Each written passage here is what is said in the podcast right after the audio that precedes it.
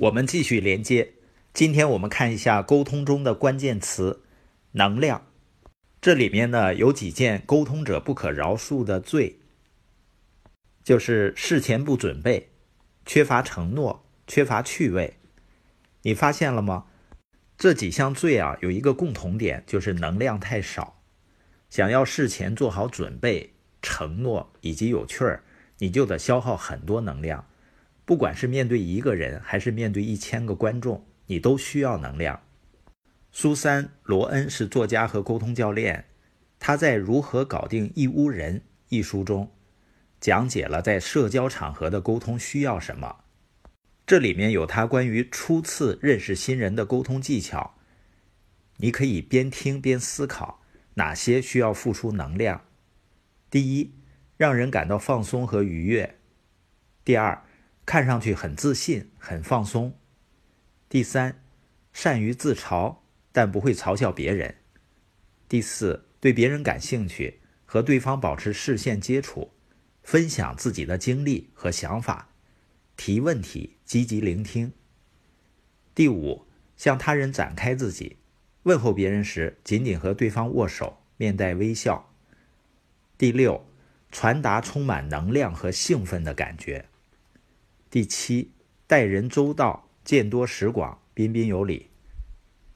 第八，准备一些真实、有趣儿、幽默、适合和人们分享的小短文或者小故事。第九。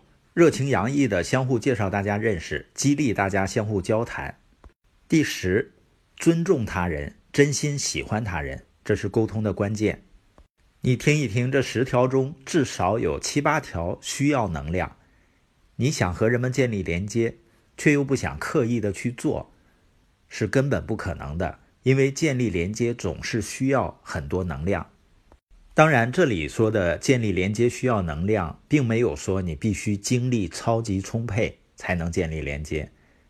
你也不一定是一个外向型的人，只要你愿意运用你拥有的能量去关注他人、接触他人就足够了。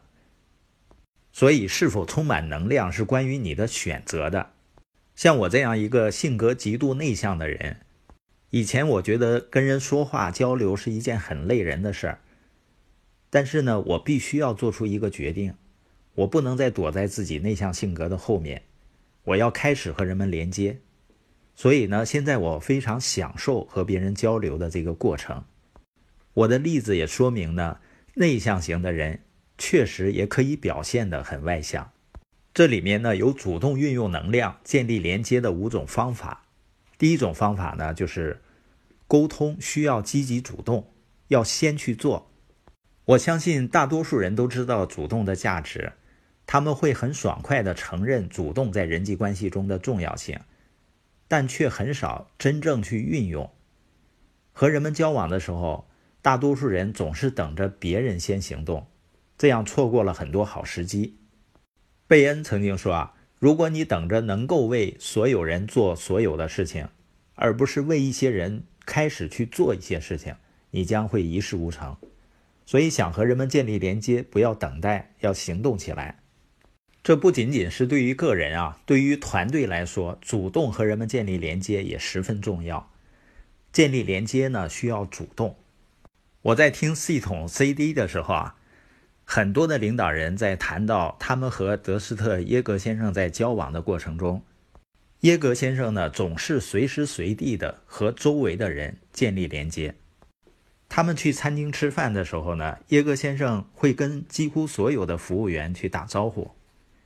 我记得有一个 CD 呢，耶格先生讲的，他坐飞机，他跟那个空姐说啊：“你好，亲爱的。”那个空姐有点不高兴了，说：“谁是你亲爱的？”但是主动连接已经成为了耶格的习惯。我想这也许是他能够把生意做到全世界，在互动商贸领域做到最大的原因吧。在麦克斯韦尔与人共赢的二十五个关键中呢，有一个技巧叫做第一个帮助他人的人。这个技巧很简单，却非常有威力。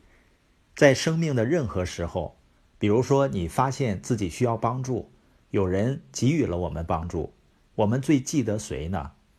通常是第一个帮助我们的人。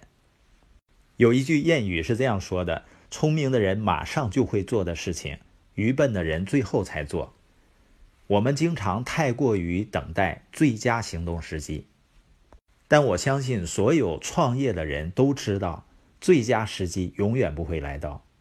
主动和别人攀谈，有的时候会让人觉得尴尬；主动帮助别人呢，可能遭到拒绝。你去分享一个好的商业信息呢，也有可能遭人误解。